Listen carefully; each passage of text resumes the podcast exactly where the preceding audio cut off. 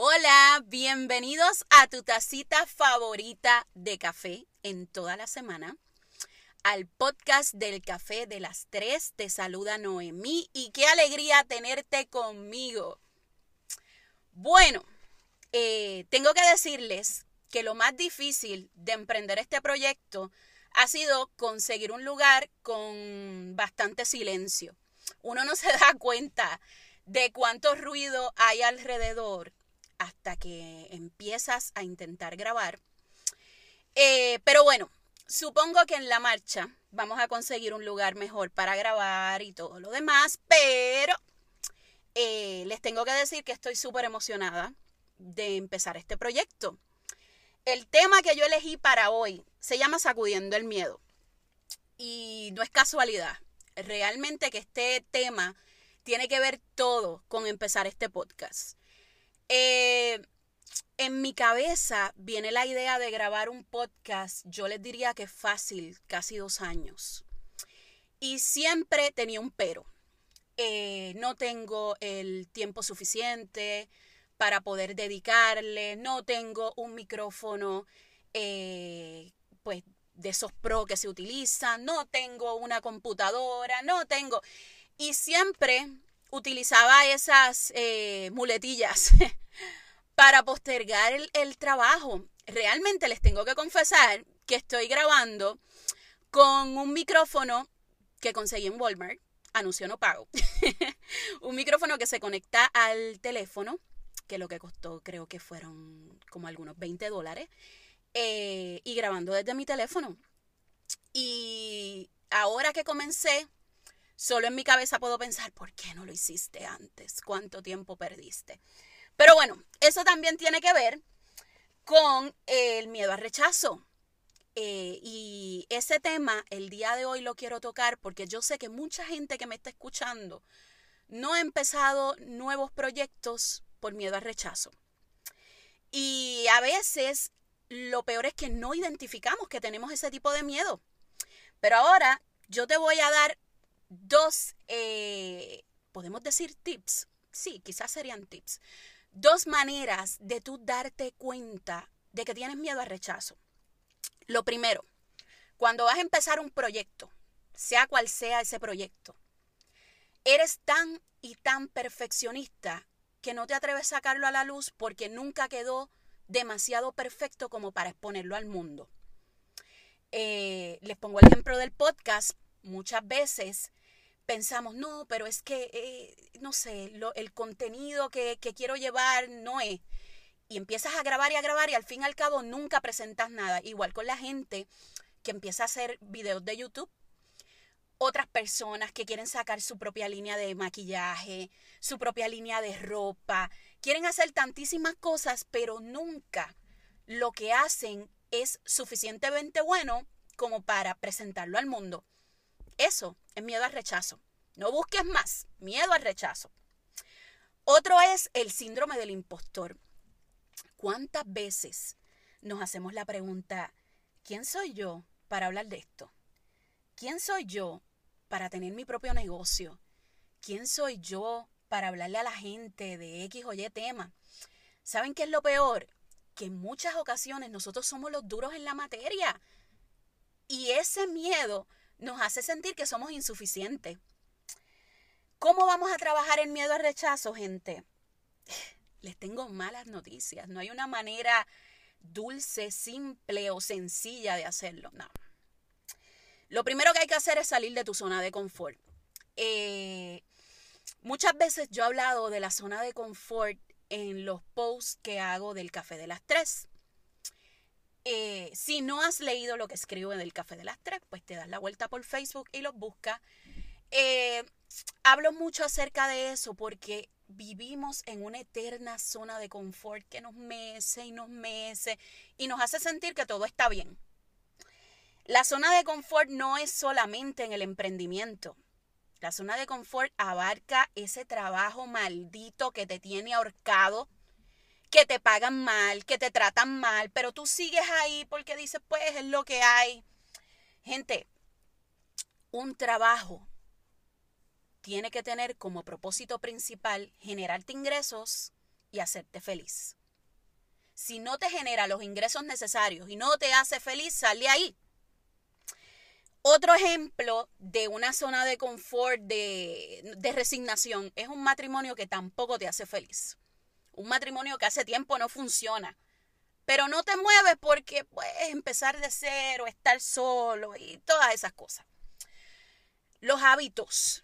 Tenemos un montón de hábitos nocivos, hábitos que nos hacen daño. Eh, a las mujeres nos pasa mucho, nos vemos al espejo y en vez de darnos cuenta de lo hermosas que somos, nos empezamos a buscar los defectos y, y todas esas cosas que en vez de ayudar, lo que hacen es que nos deprimen. Para trabajar el miedo, también tenemos que limpiar el entorno. Y tú dirás, limpiar el entorno, ¿de qué habla esta mujer?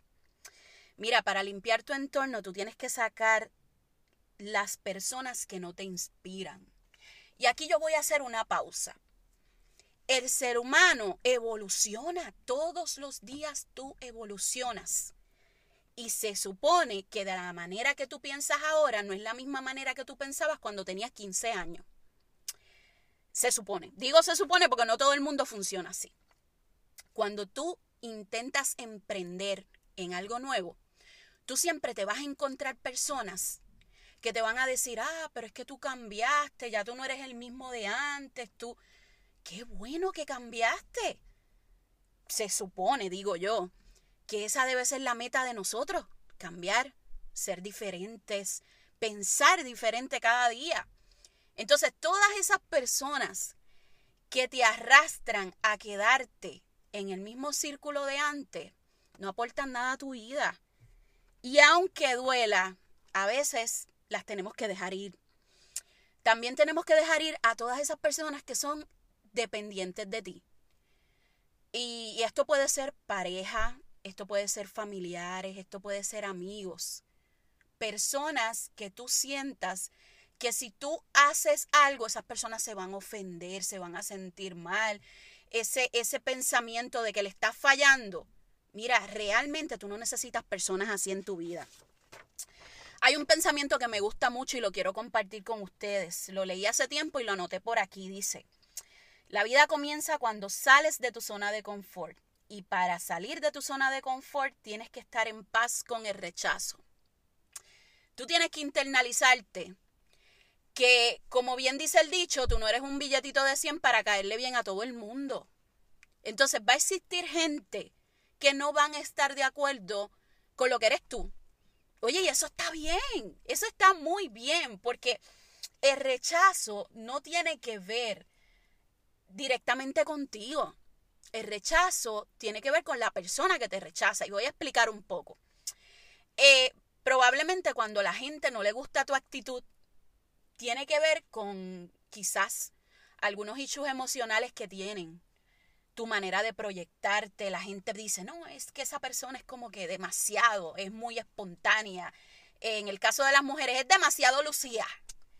Y eso no tiene que ver contigo, eso tiene que ver con toda la eh, el bagaje mental que trae esa persona. ¿Cuál es nuestro deber? Dejar de estar cogiendo personal todas las críticas de la, de la gente. Y eso es bastante difícil. Tengo que decirles que yo sigo trabajando en eso. Eh, porque por mi manera de ser, siempre me he visto desde, yo creo que desde pequeña, siempre me he visto en el mismo ojo de las críticas. La gente no, no cuadra con lo que yo soy. Eh, y en un, en, en un, pasado me costó bastante poder, eh, digamos que, asumir que esas críticas no tenían que ver conmigo. Eh, el rechazo realmente es el pánico que sientes tú de no tener la, la, validación de los demás. y tú dirás, validación, yo no necesito que nadie me valide. Bueno, ahí quizás no te das cuenta, pero tenemos esta tendencia como los nenes chiquitos en la, en la escuela, cuando hacían algo bueno, que querían ir a donde la maestra, mostrárselo y que la maestra le pusiera una estrellita. Lamentablemente todavía de adultos nosotros seguimos en esa búsqueda de, de validación y no nos damos cuenta que la necesitamos eh, en todo momento. cuando incluso subes una foto y para ti esa foto es la foto más espectacular del mundo, pero no recibe la cantidad de likes. Eh, incluso cuando haces un proyecto, se lo muestras a tu familia y su respuesta no es como que tan, eh, ok, está bonito, pero no tanto. Eso le destroza la autoestima a cualquiera. Y no te das cuenta que todo está girando en torno a la validación de los demás. Sin embargo, la validación tuya para cuándo? ¿Para cuándo vas a dejar de trabajar para otros, de hacer feliz a los demás, de buscar esa sonrisa y aprobación de todos? ¿Y la tuya? ¿Dónde está? El día de hoy, eh, en este podcast, yo creo que eh, el tema principal es que tú te des cuenta que la única validación que te tiene que preocupar es estar en paz y a gusto contigo mismo. No es mi intención, nunca lo ha sido, eh, de que este podcast sea famoso. yo creo que si me escuchan tres o cuatro personas, yo me voy a sentir tan inmensamente feliz. Porque más que buscar eh, validación de otras personas, yo creo que es la posibilidad de llevar este mensaje, de que otra gente escuche lo que yo tengo que decir. La vida no se trata de traicionarte a ti mismo por hacer feliz a otros. La gente que de verdad necesitas en tu vida no se va a asustar por los planes que tú tengas que emprender, no te va a criticar, no te va a juzgar por los planes. La gente que de verdad eh, tú le importas, esas personas van a estar ahí apoyándote. Importante, el rechazo no es personal. Y eso te lo voy a, a repetir una vez más para que lo internalices. El rechazo no es personal. Entonces, probablemente cuando empieces este camino de emprender lo que sea, lo que sea que vayas a emprender, tú te vas a encontrar un montón de gente que no le va a agradar tu estilo, que no le va a agradar los cambios. Les pasa mucho a las personas que han llevado toda una vida sedentaria, no han hecho ejercicio, no, no cuidan su alimentación y de la noche a la mañana deciden hacer un cambio y lamentablemente a veces los familiares y amigos son los primeros que son piedra de tropiezo.